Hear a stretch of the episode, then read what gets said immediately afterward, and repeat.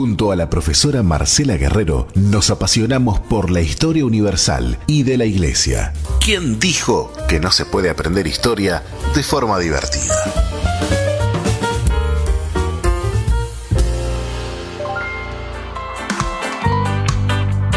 Seguimos adelante aquí en Falta 1 y luego de el hombre ranking tenemos en particular, hoy no era el día, pero ella me lo pidió y yo dije, nah, en mucho tiempo, si no... Eh, Si no, hasta las vacaciones no vengo más. Claro, Ah, no, por eso, por eso, con todos estos problemas que hay, esta improvisación de, de- del cambio de... Bueno, lo que pasa es que también usted, claro, secundaria queda igual, el problema era la, el inicio, nosotros, yo tuve que armar todo de nuevo, mis vacaciones y las vacaciones de mi hija, porque está... Capaz que con hijos en la escuela. sí. La verdad que sí. Este, está con nosotros la profesora licenciada, historiadora, eh, egiptóloga. No, no, no, egiptóloga este no. no. No, este, todavía No, no. No, no, sí, no. Pero sí estudió.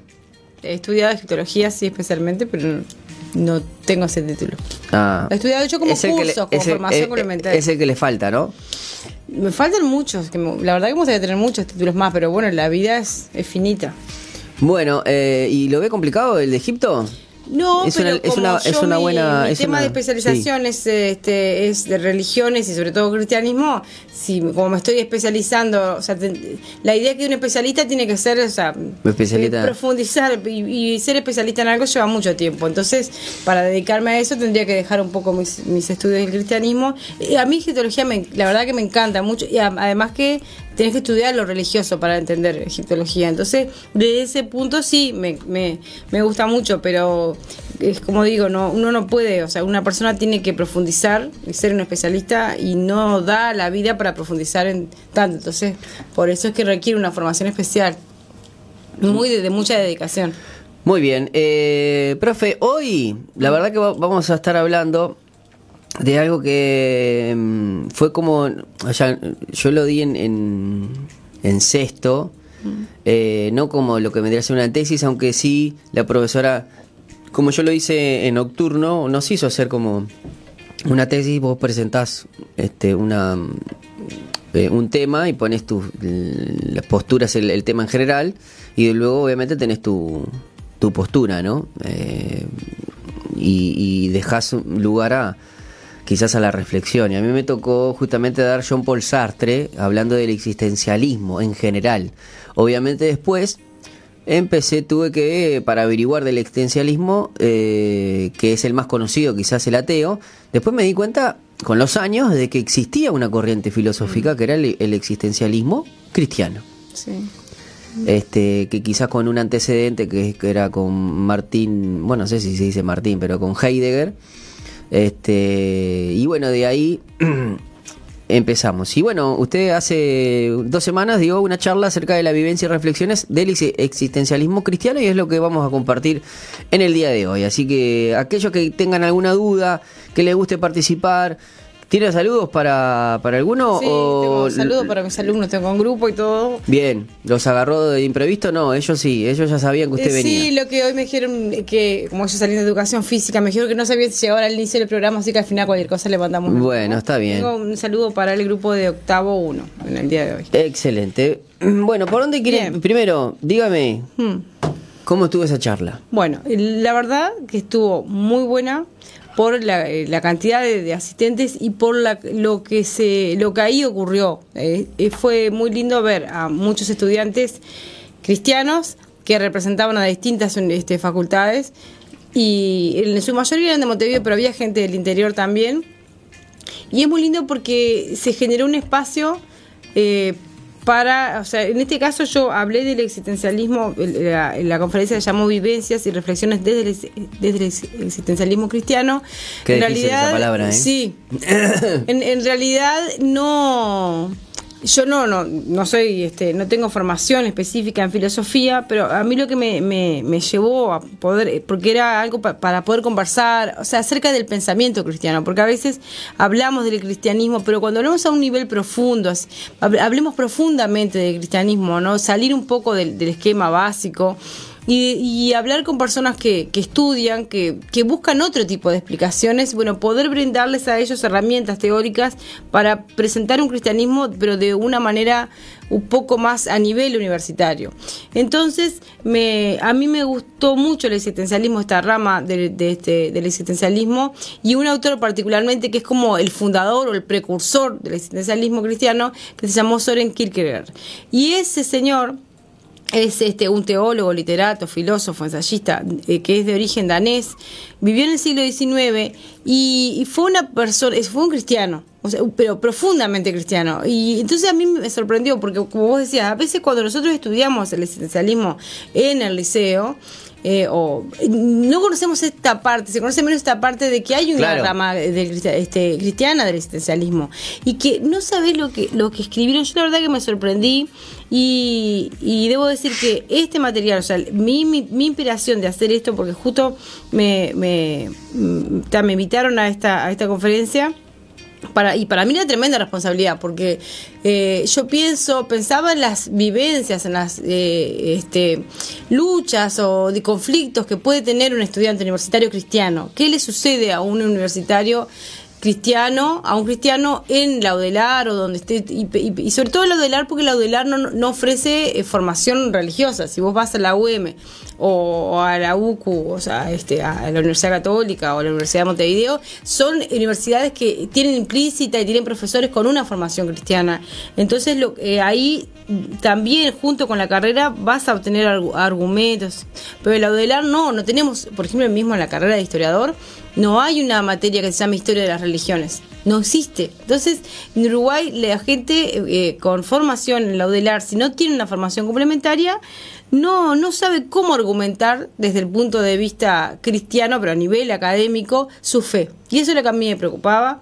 Les quería transmitir eso. Bueno, un poco le puse vivencias porque era cuál había sido mi experiencia que yo pienso, yo mm, creo que una persona no va a dejar de ser cristiana porque estudie, por más que el lugar donde estudie sea, aunque tus profesores sean agnósticos, sean ateos, la universidad no genera ateos.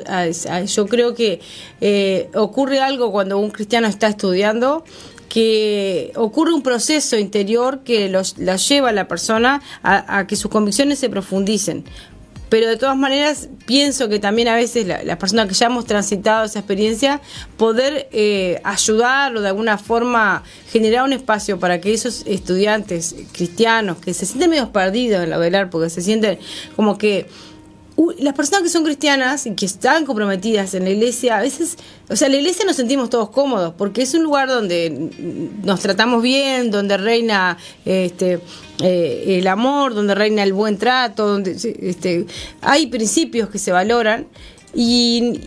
Pero lo sacás de ahí, sacás de ahí y la verdad que la fe claro, se, te mueve. ¿qué, pasa con un cristiano? Porque nosotros, aparte, nos pasa en la iglesia, que la iglesia también es relativamente fácil que seas promovido, que vos o encuentres un lugar. Eh, ahí en la iglesia, yo qué sé, o, no sé, como, pero cantan o tocan un instrumento, o eh, puedes enseñar en la escuelita, puedes hacer un montón de cosas, pero encontrar un lugar de prestigio en la sociedad afuera es bastante difícil, requiere, a pesar de una formación, y también requiere, bueno, de, de, una competitividad que no se requiere, consigue requiere, requiere eh, yo no sé si existe el concepto porque a veces la honestidad intelectual mm. requiere un compromiso con la lectura y de, que dónde está cimentada tu fe, en verdad. Eh, a mí particularmente puede venir un ateo, pero no es porque yo me aferro a mi fe, me aferro a la, al dar razón de mi fe. Cuando me dicen eh, que esto y que lo otro, o sea, poder estar discutiendo, y estoy seguro que mm, puedo, puedo dar argumentos como ellos que te quieren, eh, cuando te hablan, no, eso es la falacia del espantapájaro, y vos quedás medio como, ah, claro, porque no ¿Qué me dijo? ¿Qué me quise decir? Este, Eso es una crítica abdomen, así empieza, y, eso, y todo ahí, y vos quedás medio como, y vos decís, claro, ¿qué es lo que pasa? Te falta lectura. Claro. Te falta no solamente leer la Biblia. Eh, si bien la Biblia te sirve para el diario vivir, eh, eh, no es, para mí no es este eh, no es como un manual de ética. Y no, o sea, es, es, un eh, tesoro como un diamante que hay que interpretarlo de la luz del presente. Yo, estoy, estoy, haciendo un, curso donde te habla que muchas veces eh, los evangélicos hemos utilizado nuestra moral cristiana por encima del estudio de la palabra y hacemos y creemos que eh, obviamente tenemos que imponer cuando la Biblia nunca es usada o nunca fue dejada aquí en esta tierra para mostrar qué es lo que hacemos mejor nosotros que los demás, que es ahí donde hablamos de la moral, sino que es lo que Dios hizo por nosotros. Y ese es el mensaje central no es que, bueno, vos no tenés que hacer esto, vos no tenés que hacer lo otro, que claro, le hemos dado de comer a toda esa gente que utiliza. Que hoy dicen todo eso. Que hoy dicen todo eso, claro, y ya llevan siglos. Cuando uno después empieza a estudiar la Biblia, se da cuenta qué es lo que tiene que hacer, que el mensaje no puede salirse de lo central, que es las buenas noticias. ¿Y qué es la buena noticia? No que te vas a ir al infierno porque pecas. Sí. Sino que Jesús vino por vos para que no te vayas al infierno. Claro, bueno, por este, este, autor a mí me encantó por eso, porque, o sea, este movimiento existencialista lo que hace, bueno, es, centrarse en el análisis eh, de la vida desde lo individual. Y Kierkegaard es un autor que es danés, nació en 1813, era hijo, el padre era protestante, también aparte protestante, decían, porque, o sea, podías, si era católico también era cristiano. ¿Podemos ubicar la filosofía existencialista en qué momento? Bueno, eh, podríamos... Eh, cronológicamente siglo XIX. Principios del siglo XIX. Sí, o sea, más que, más que en la mitad por ahí, porque en realidad el desarrollo del pensamiento de Kierkegaard es sobre todo la década del 30 y del 40, y además él es como un precursor. Después de él vienen algunos que... Sí, por ejemplo, yo estoy viendo que el enfoque existencialista de la teología cristiana tiene tiene una larga y, y, diversa historia que incluye, por ejemplo, a San Agustín, a, Santo Tomás de Aquino, a Blas Pascal. Sí, sí, es que, es que lo increíble es que hay todo este pensamiento en nosotros y este sin por eso mí me preocupaba esto. Y una de las este claro, y mira, por ejemplo, ¿no? Eh, yo estoy viendo acá acá algunos cristianos existencialistas que se podrían catalogar también por una cuestión de que no es que nos lo queremos catalogar para sentirnos seguros, sino para ubicarlos en un lugar y en una corriente filosófica que incluso eh, los, los, que son contrarios a, ellos también lo ubican, ¿no? Eh, teólogos, muchos teólogos protestantes, psicólogos estadounidenses, por ejemplo, eh, hay un psicólogo existencialista estadounidense se llama Rollo May, que, es, que introdujo gran parte del pensamiento de Tilch a un público estadounidense general. Después, obviamente, hay un teólogo británico, pero a mí hay mucho ruso, un español Carl Jasper, ah, que son conocidos, pero acá está uno que el autor ruso Fyodor Dostoyevsky. Mm, que también es conocido. podría ubicarse en la tradición del existencialismo cristiano. Y obviamente eh, las raíces se remontan incluso hasta San Agustín y hay algunos pasajes más llamativos del Pensés de Pascal, eh, y bueno, hay un, núcleo existencialista verdadero en el pensamiento de Santo Tomás de Aquino. Así que, imagínense. tenemos toda una historia de, pensamiento y bueno, esa, esa historia, fíjate que van dos mil años de pensamiento cristiano, si se habrá generado. Y este, y este autor a mí me encanta, se llama el nombre de pila Soren. Eh, es, es hijo de un este de, una familia, de un, de un señor protestante, que le pide a su hijo, el padre le pidió que sea pastor. Y él tenía, era una persona de carácter solitario, un gran estudioso, pues, esas, personas genias, gente que escribe, pero aparte escribió un montón. Y él quería ser pastor y empezó a estudiar, fue a la universidad para ser pastor. Pero él tenía un pensamiento. En esa época, la época que él vivió, nació en 1813 y falleció en 1855, o sea que vivió pocos años. Pero era muy crítico con la iglesia de su tiempo, porque él decía, porque a veces también se toman los autores y se dice, ah, no, porque Kierkegaard criticaba a la iglesia. Pero en realidad lo que él critica es el comportamiento de una sociedad que se dice cristiana, pero que vivía de cualquier manera. Entonces él decía, a ver, eh, acá en esa sociedad, en esa sociedad que él vive, eh, eran todos cristianos. Y él le molestaba eso, porque todos de nombre eran todos cristianos. Entonces decía, acá mm, todos, o sea, te bautizan, vas, eh, van a la iglesia, no había este, costumbres de repente de tipo que nosotros decimos, ah, esto no es anticristiano. Eh, externamente eran todos cristianos, pero él le molestaba eso, porque eran externamente todos cristianos, pero él consideraba eso que era una hipocresía, porque en los actos se se hacían muchas cosas que en realidad desmentían el pensamiento cristiano.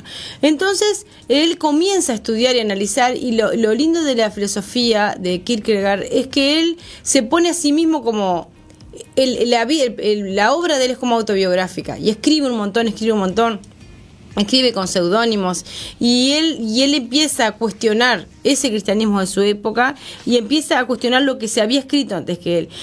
Eh, vivió en un lugar que era muy austero, o sea, en eh, una familia protestante, este, austera, tiene esta formación. El padre antes de morir le pide que sea pastor y él, para eso es, una tremenda responsabilidad.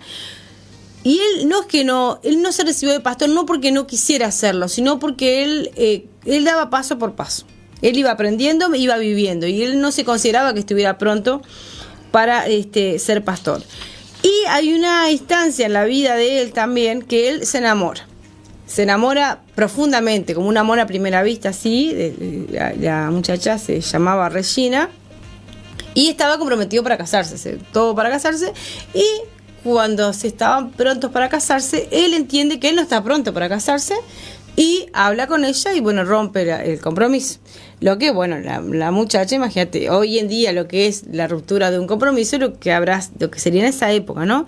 Y ella, ella también estaba enamorada de él, que él no es que no estuviera enamorado, esas cosas que tienen los filósofos de que no, se sentía que, aparte como un estudiante de teología, que él no estaba preparado para eso y que no iba a ser un buen esposo y se decide romper el compromiso matrimonial, o sea, antes del casamiento, ¿no? El compromiso para... Y bueno, y a los dos años ella ya se había casado con otro, pero él eh, había quedado, o sea, profundamente enamorado de ella y bueno, y, herido por eso, ¿no? Bueno, de todas maneras, eh, era muy correcto, ¿no? Él, él con los años, él le pidió al esposo para hablar con ella, obviamente el esposo le dijo que no, y bueno, no, no, nunca más habló con ella. Pero esto fue como una herida que quedó siempre en el alma de él. Bueno, la filosofía de él es, es este, él va por el camino de la experiencia. Por eso eh, se relaciona con el existencialismo. Él eh, hizo de la filosofía un saber que tenía que ver con su vida de todos los días, es decir, cómo me comporto, cómo es ser... Eh, a mí me, gustó porque este, este, autor, yo en realidad lo, lo había analizado por primera vez en, en el marco de una filosofía cristiana, en un posgrado que estoy haciendo con profesores cristianos, grandes académicos, pero con y con una formación cristiana también. Entonces, la verdad que a mí me, fue un impacto, yo quise compartirlo con, con otros porque eh, me gustó la profesora, que era una experta en, filosofía contemporánea, que es argentina. Eh, ella, eh, cuando empezó a dar este, el existencialismo cristiano, eh, y hablar de Kierkegaard, ella decía, ¿cómo devenir un cristiano extraordinario en, en, el medio, en medio del tiempo de la filosofía de Hegel? Entonces ella decía, ¿cómo hoy en día, traerlo a nuestra realidad, ser un cristiano extraordinario en medio de eh, un mundo en lo que te ocurre, lo que ocurre alrededor, por eso me interesaba compartirlo con, en Laudelar.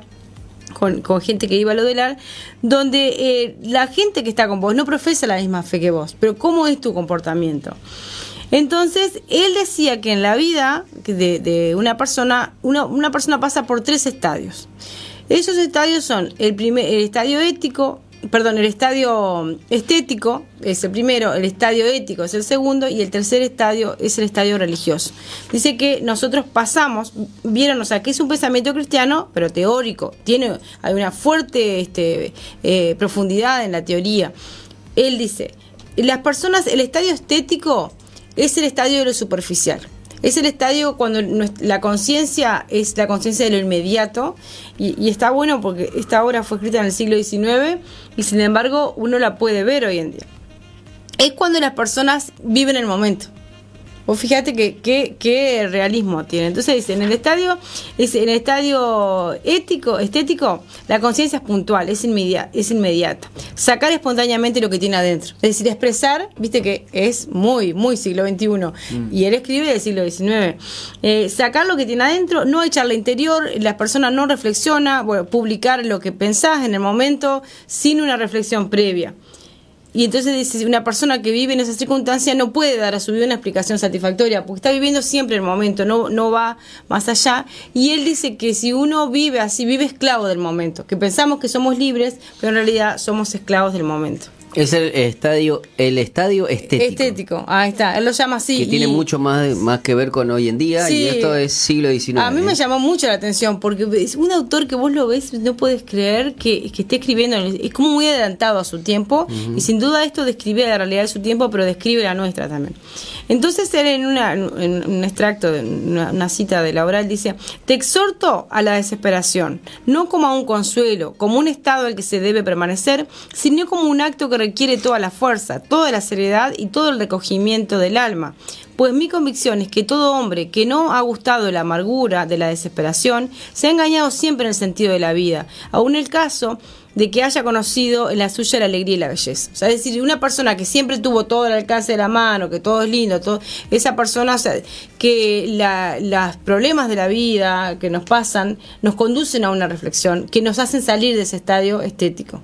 No verlo como, sino como y en ese caso, la persona pasaría al estadio ético. Cuando nosotros logramos sobreponernos a esa situación de vivir el momento, de vivir lo inmediato, y comenzamos a reflexionar de esto y decir, ¿para, ¿para qué existo yo? ¿Por qué estoy en la Tierra? Esas, preguntas existenciales, justamente. claro, eh, ¿Quién no se hizo?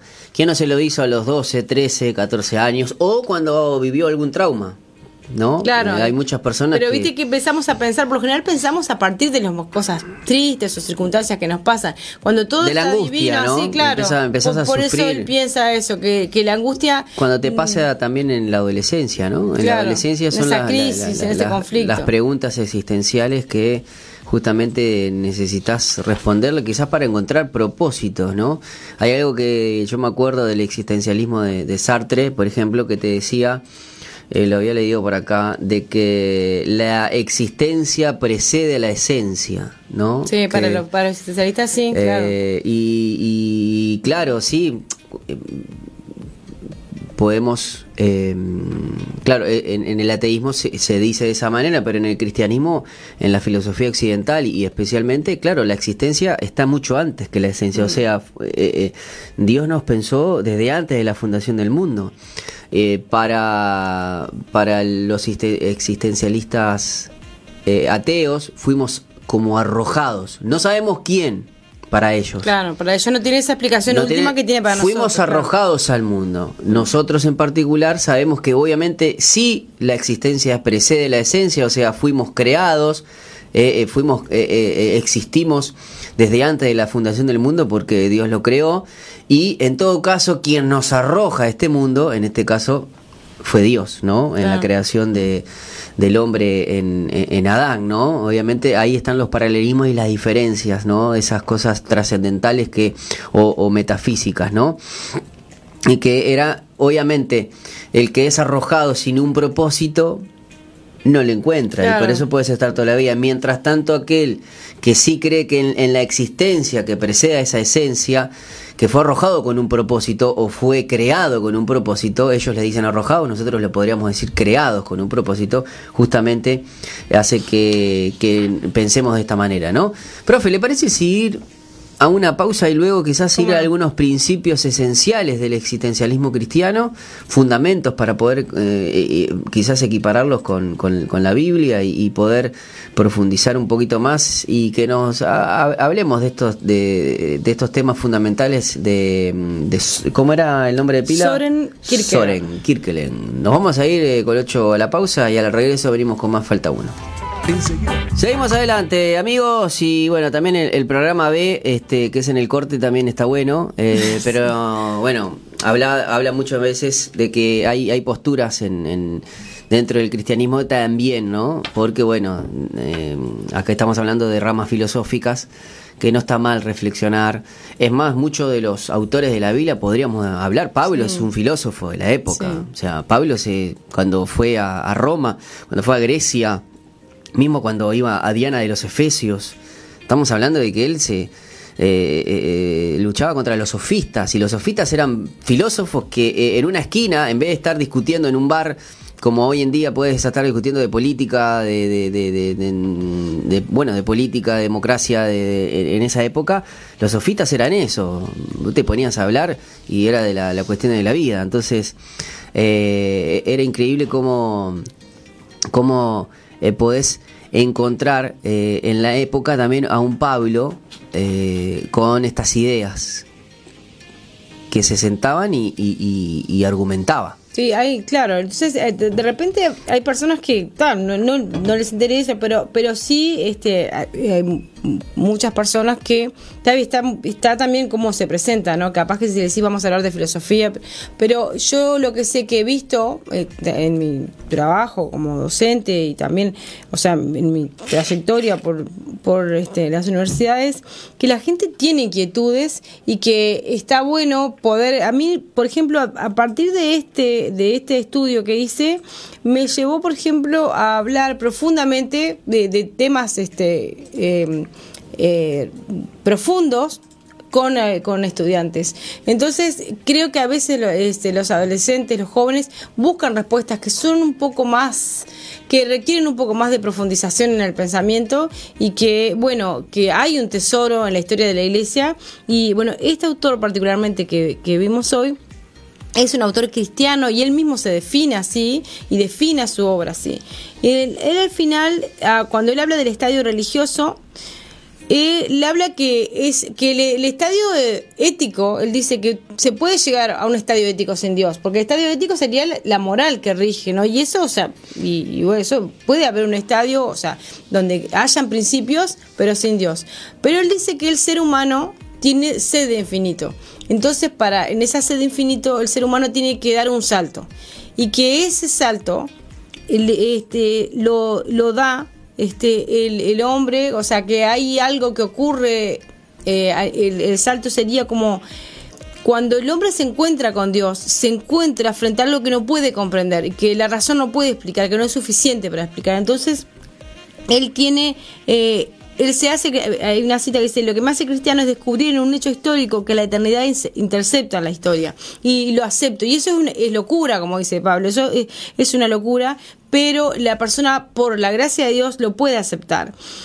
Y eh, me encanta esto que dice, el, conocimiento vital es una persona y eso no te lo pueden dar desde afuera. O sea, cuando la persona se hace cristiana por un encuentro con la persona de Jesús. Y, esto está claro en la filosofía de, de Kierkegaard.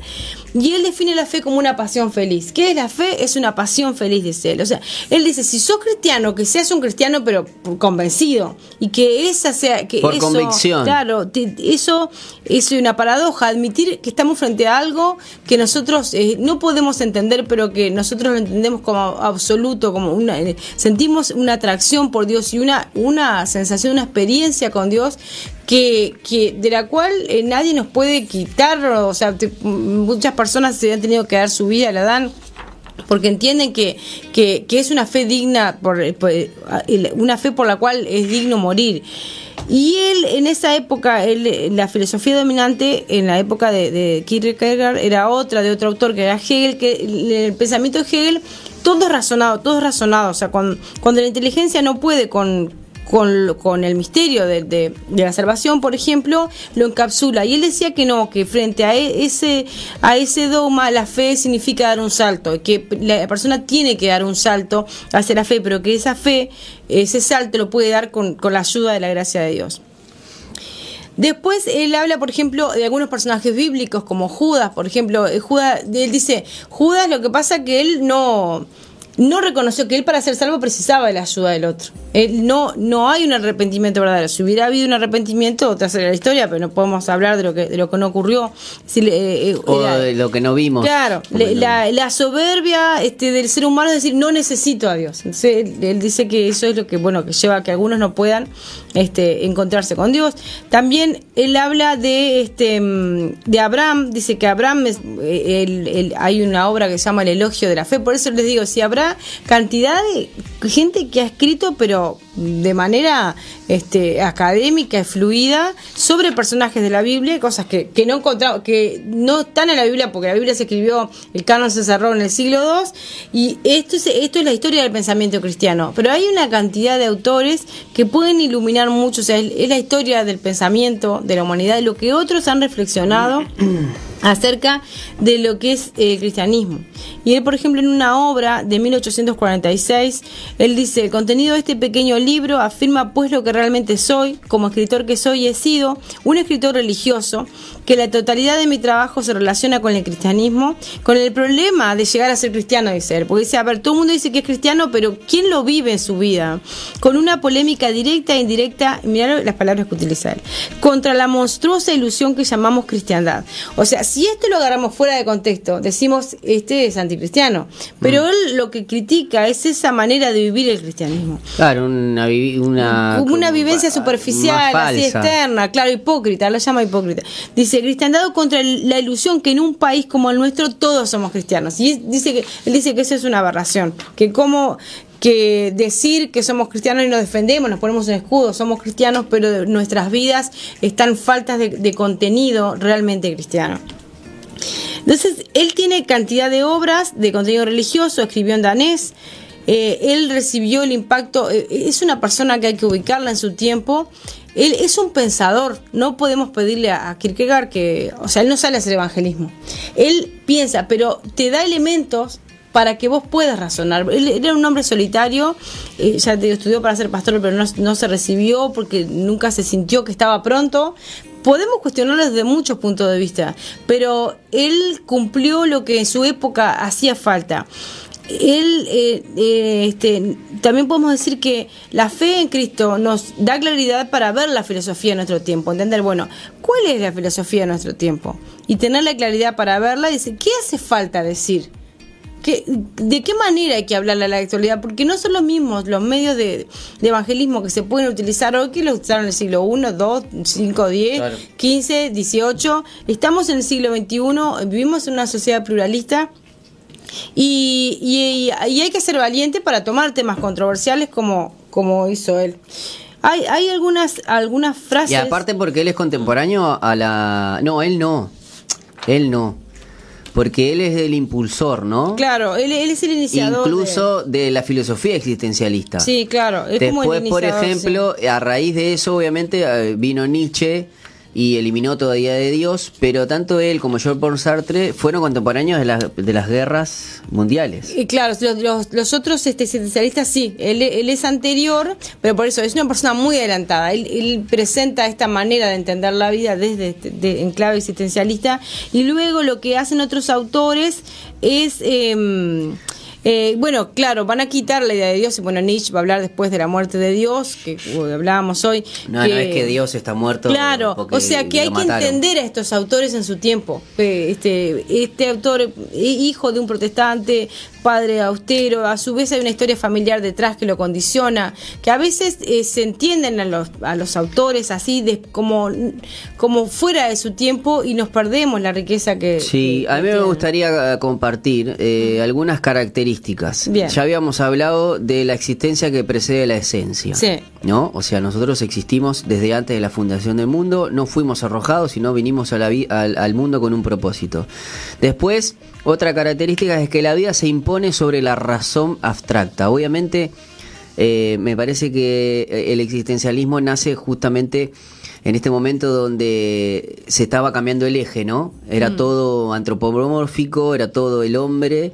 Eh, y ya habíamos sacado también lo, en, el que el centro era Dios, ¿no? Después vino el hombre con la Revolución Francesa este, y ahora eh, eh, era la razón, el siglo de las luces.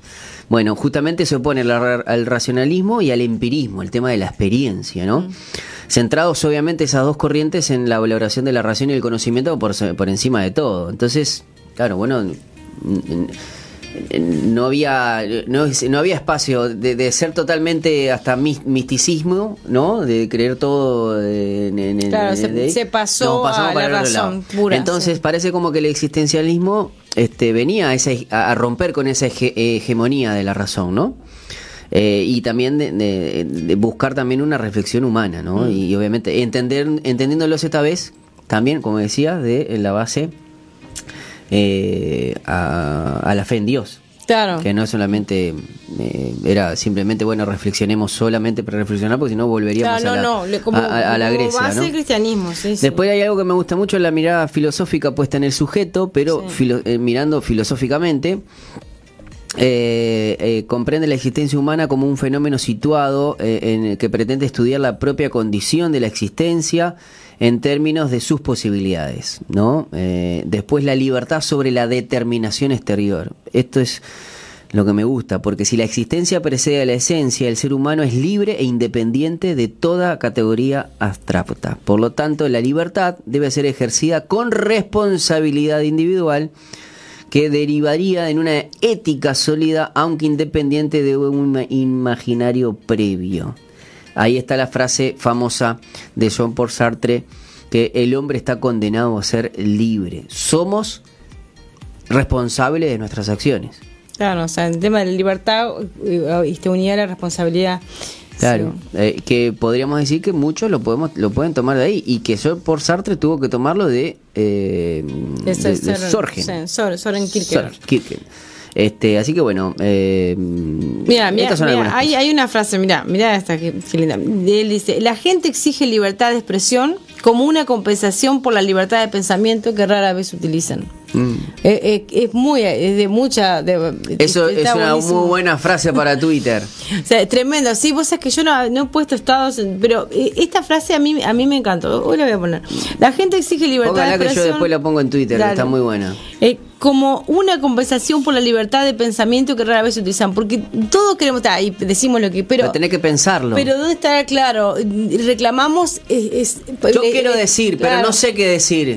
bueno, ponete a pensar lo que decir. Y de lo inmediato, de, como estamos con el estadio estético ese, lo que pienso, lo que siento, lo que me pasa, pero para poder reflexionar, porque usted me está, usted me está diciendo que la libertad de expresión está sobrevalorada. Sí, yo creo que sí.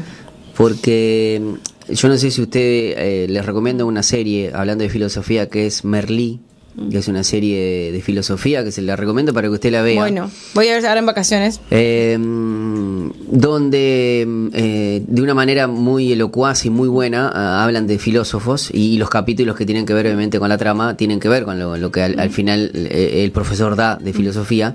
Pero en una, en una situación le preguntan algo y el, profesor se queda pensando. Y todo el mundo dice, bueno, pero, pero dale, contestá lo que te preguntamos. Entonces el loco reflexiona y dice, ¿por qué soy raro por no contestar enseguida? ¿No debería estar pensando primero antes de contestar? Estamos en una sociedad que te exige...